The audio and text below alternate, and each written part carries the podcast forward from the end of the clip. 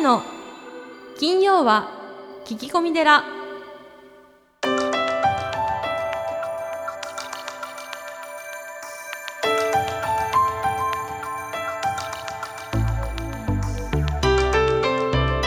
ようこそ架空のテラスタジオにお送りする長谷の金曜は聞き込み寺。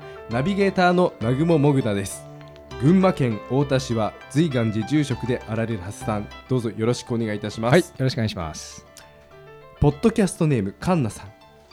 夫が2年間インドで勤務することになりました。6歳と3歳の子供を連れて一緒に行くべきか悩んでおります。え子供のうちからグローバルな体験をしたり英語に触れさせたりすることは貴重な体験ですそれに子供の成長を夫と見守りたいという思いはあります。一方で安全面では日本と違うので不安があります。長谷さんはどちらがいいと思いますか？インドですよね。インドです。インドいいいですよね。インド行ってみたいですね。うん。まあやっぱりねブッダとかはい。あの仏教はインドでですよね始まってますんで、そうですね生命の起源と言いますか、ええ僕も一度行ってみたいんですよね。まだ行ってないんですよね。あ行ったことないですか、うんうんあああのー世界第2位の人口じゃないですか。12億人。12億人もいるんですか、はいあとお釈迦様のね国ですし、あの国家はハスなんですよ。ハスですよね、ええはイメージありますねで、あの国のまあ国樹はですね菩提樹なんですよね。菩提寺ですね、うん。確かに。まさにあのお釈迦様の国なんですよ。釈迦の国。ええ。いやこれ本当いいですね。僕が行ったあのハワイのお寺にも菩提樹があってはい。菩提樹ってあったかいところしかあの育たないんですけどもものすごい成長するんですよね。1年間に、へえ、うん。もう5メーターも6メーターも伸びるんですよ、はあ、うん。また近くで見たら迫力ありそうですね、ええ。これね絶対行った方がいいです。神田 さん 行った方がいい意味です。本当になんか長谷さんが行きたいぐらいな感じの表情で。僕が行きたいですね。だって会社がお金出してくれるんじゃないですか？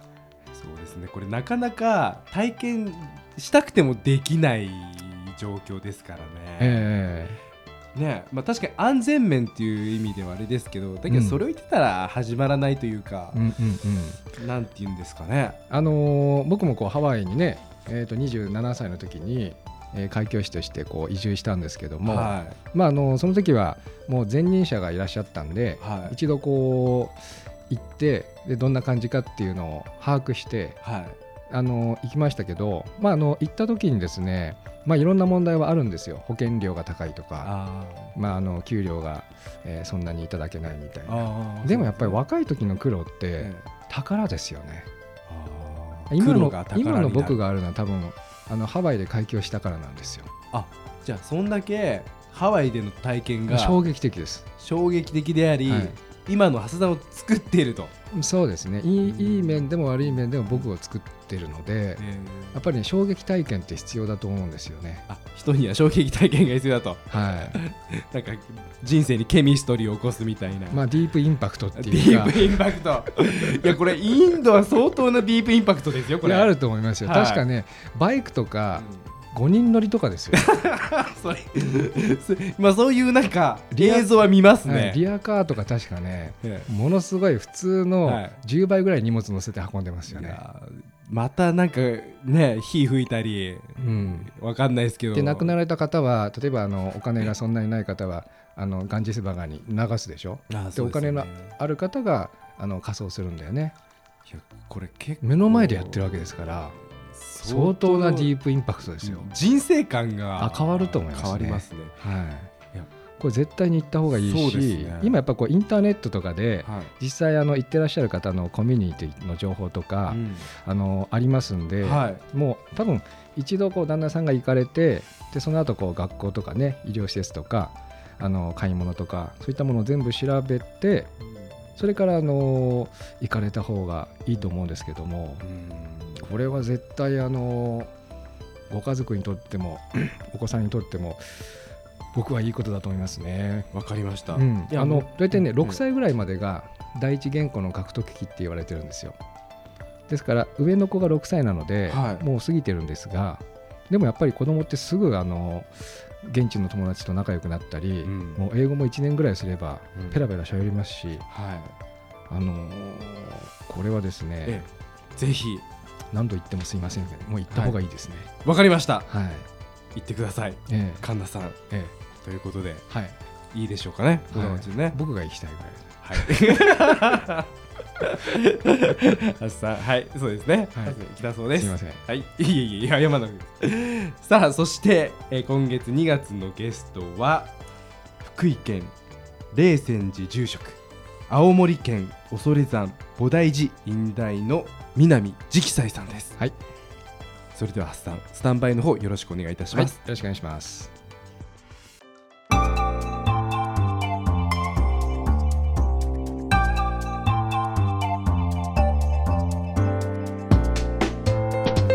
あのー語る前奏、えー南野氏の一番最初の著書ですけれども、えーその本当の私、えーまあ、よくこう本来の自己という言い方をされますけれどもこれはどのようなものでしょう？いやーそのそんなことをまともに聞くかね 一応あのまず聞いてどうするの？いやこれを聞きたい人がたくさんいらっしゃるんだと思います。はい、ちょっとリスナーの気持ちになって。あ、のねはい。散々考えたけどね、ええ。最終的な結論は忘れろじゃないけどね。考えても無駄だね。うーん、っていうのはねそれね頭はいいとか悪いとかで分かるとか分からないっていう問題じゃなくて、はい、原理的に分からないね。うーん。よくこう若い方が言うじゃないですか、本当の私ってうん。みたいな、そうそうね、はい。問題なのは今の私は自分じゃないのねってなるでしょ？はい、そうですね。ね、今のああ本当の自分じゃないのねってなるでしょ？はい、そうするとある時に本当の自分がわか出てくるって数字でしょ？はい、どうして分かったんだってことにならない？そうですね。どこからがどこが境目かっていう。だ誰かが、はい。あなたに本当の自分を教えますよって言って、ええ。やんかやるでしょ？えええね。これで「はい本当の自分出てきました」って。なるとするでしょ？えはい、そうするとなぜ分かったのかってことになるでしょ？うーん、もうすでに本当の自分だったらもう本当の自分は現れないでしょ？うん、そうですね。本当の自分が現れたってことはその時違う本当じゃない自分だったんですよ。うん、じゃあ本当のない自分じゃない自分がなぜ本当の自分が分かるの？うん、ってならない？そうですね。でしょ？その通りです。会ったことない人探せないしはい、思うでしょ、はい、でもう一つ問題なのは探してる自分と本当の自分って分けると再現がなくなるあ本当の自分を探してる自分はどういう自分なんだろうなみたいな話になってくるでしょ、どこでそれ止めるかってつまりそのね本当の自分っていうその考え方が最大の問題は本当の自分を見つけることではなくてなぜそんなこと考えるんだってことうーん、なのなぜ？はい、なぜそんなことをうん人は一生懸命考えるのかなっていうことの方が問題なんですよ。問いですね。そう。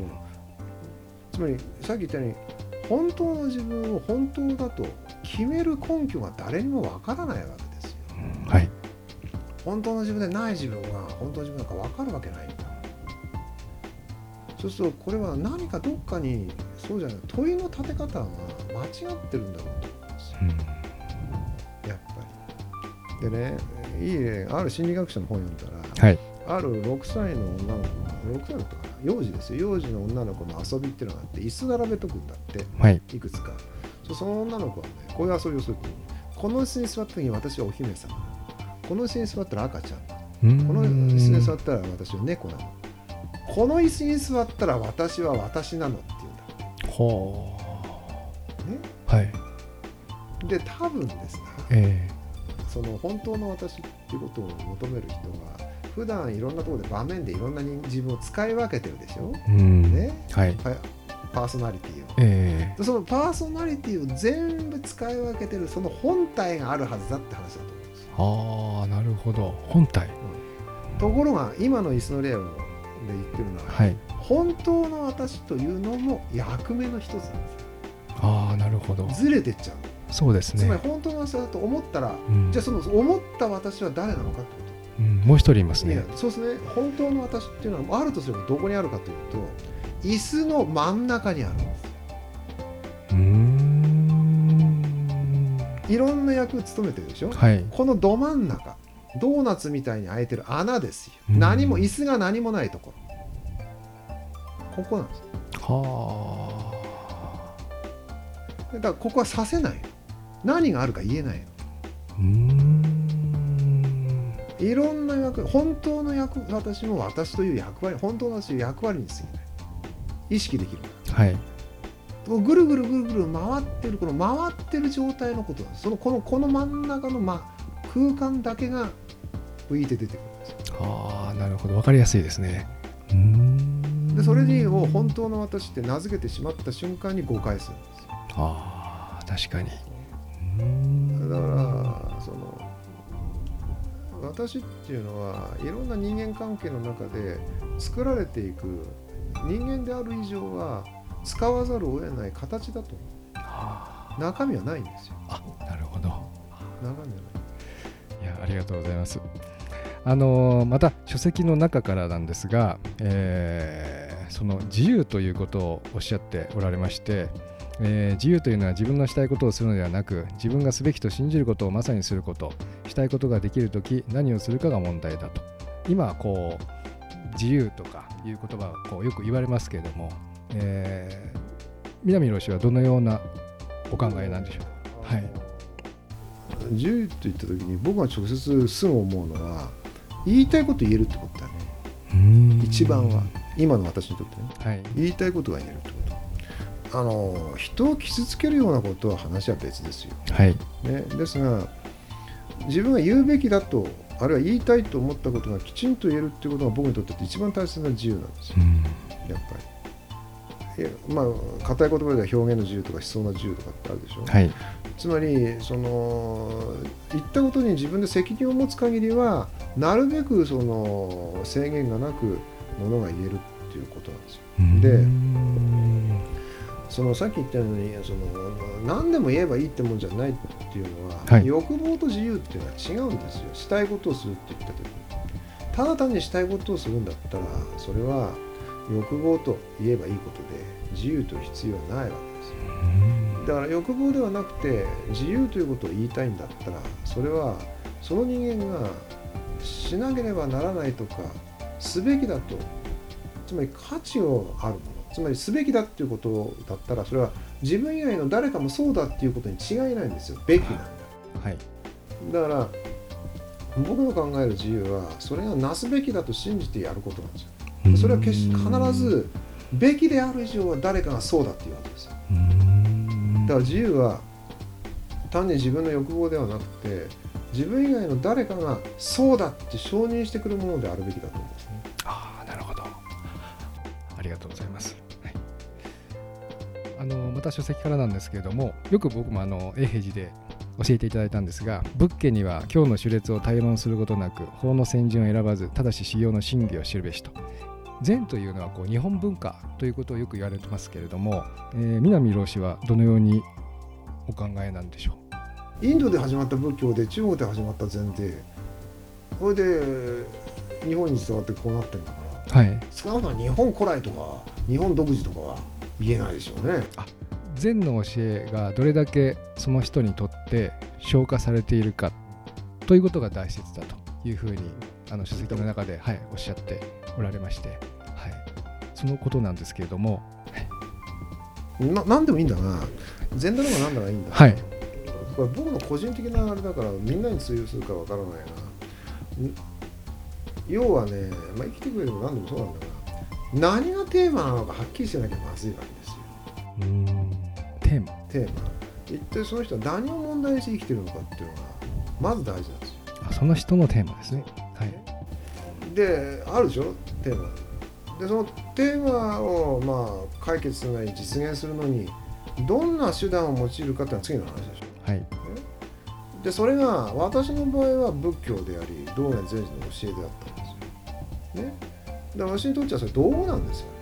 うーん、自分の問題をアプローチするために。はい、でだから他人そのそその最初はそのよそから調調達が道具でも自分の課題は自分の課題だから自分が使えるようにしないと使いこなせるようにしなきゃダメでしょ。そうですね、道具ですから。そうすると、ただ単にうん人からこれ使えばいいよこういうふうに使えばいいよこっちの方がいいよとかって言われても自分で使いこなさないと話にならないじゃないですか。はい。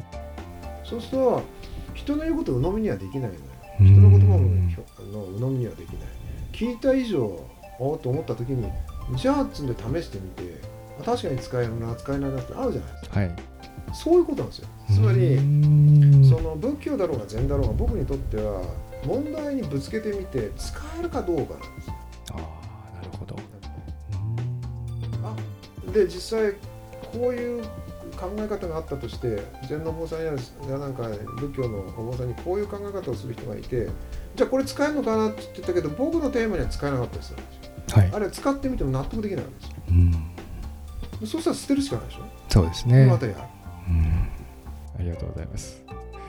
あの南老師にとって、えー、と成仏、あの著書の中で、えー釈迦も人生は苦であると言った。それでも人は生きるべきだと言った。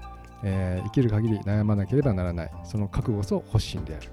成仏すれば悩みがなくなるなどと甘いことは決して言わなかった。法華経に曰く、毎時サーゼン年、イーガー領修上、特入無浄土、即上十仏師。成仏というのはこういうことなんでしょうか。はい。つまり普通言ってる成仏って死ぬことでしょ？まあ一般的にはそうですね。はいはい。でそのブッダになった人は確認される人は一人しかいないでしょ？そうですね。ねはい。多分そうだと思うんですよブッダになりましたううん。当時は知らないが我々にとってはゴータマ・ブッダマンしかいないでしょ？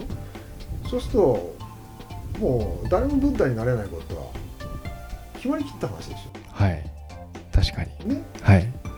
そうするとその僕にとってそのブ成仏を手にすればブッダみたいになろうとし努力した人以外はありえないですよね。でその努力の程度の問題ですよあやっあ。うん。ぱやっぱそのブッダのように生きようとしてとにかく必死で頑張った人をこう認めてあげる以外はないでしょうそれは道元先生の？立場だと思うんですよ。成要するに仏っていうのは要するに成仏しようとしている人だと成仏を志して生きようとした人のことを仏というしか道がないと思うんですよ。まさに修行の真偽を知るべしということですね。はい。つまりそのどういうふうに変変身仮面ライダーじゃないんだからさ、うん。できないそんなこと、はい。だからやれる。だって涅槃だってどんなものかわかんないし悟りくらい分かりたいなと思ったけど経典見りゃ悟った瞬間何が起こったか何も書いてないんだはい。となれば我々に可能な成仏って言ったらとにかく全金さんみたいにさ全金線って言葉でいいのとにかく成仏ブッダみたいにあれブッダを狙って頑張る頑張っていくっていうその姿としてね成仏を認めるしかないと思うんですようん。我々ははるか後方を歩いてますけども中にはね頑張って接近していく人もいるでしょう、うん僕はそういう人はやっぱ尊敬すべきだと思うねあ、なるほど。ありがとうございます。ズズズ随願寺随願寺にまつわる最新情報をズズズっとクローズアップしてまいります。行事のご案内講演会コンサート情報エトセトラさあ今週は何でしょうかさんえー3月20日春のお彼岸の日に、えー随願寺におきまして青木新門さんによる「命のバトンタッチ映画送り人に寄せて」を行います。えこれ何ですか？映画「送り人に寄せて」ってどういうあことですか、のーはい。講演会ですねあの送り人のですね、はい。原作者である青木新門さん、下さんですね。はい。あのーはい。にお話をしていただきます。えー命のバトンタッチ」っていう、まあ、タイトルですけどどんな感じのお話なんでしょうかね。あの農家日記っていうし本があるんですよね。はい。はい、それがこう送り人の、えーまあ、モデルになったんですが、ええ。ーこの農幹師の青木新門さん、えはい。えーあのブログなんかもやられててとってもこういいんですよね。ええ。ーあのどなたでも参加にできるので、はい。まあ、前売りは1000円なんですが、えー、とぜひいらしてください。はい。えー3月の20日ですね、えー随願寺本堂で行われます、えー会場が、えー10時30分、えー開演が、えー10時45分となっております、えー詳しくは随願寺のホームページをチェックしてみてください、えー www. 随願寺 .com えー www. 随願寺 .com こちらまでどうぞ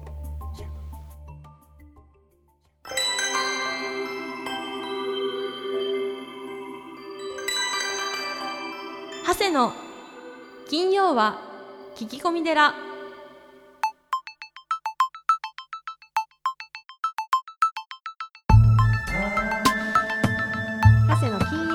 き込み寺いかがでしたか？この番組ではリスナーの皆様からお悩み相談メールを募集しています。メッセージは随願寺のホームページからお悩み相談メニューをクリックしてください。お便りを採用された方には長谷の著書お坊さんが教える悟り入門をもれなくプレゼント。また講演会法話会のご依頼もこちらから。www. 随願寺 .com www. 随願寺 .com これまでの講演会ライブの模様もホームページから有料でダウンロードできますのでぜひチェックしてみてくださいね。それではまた次回も未知なるテラスタジオでお会いしましょう。合唱。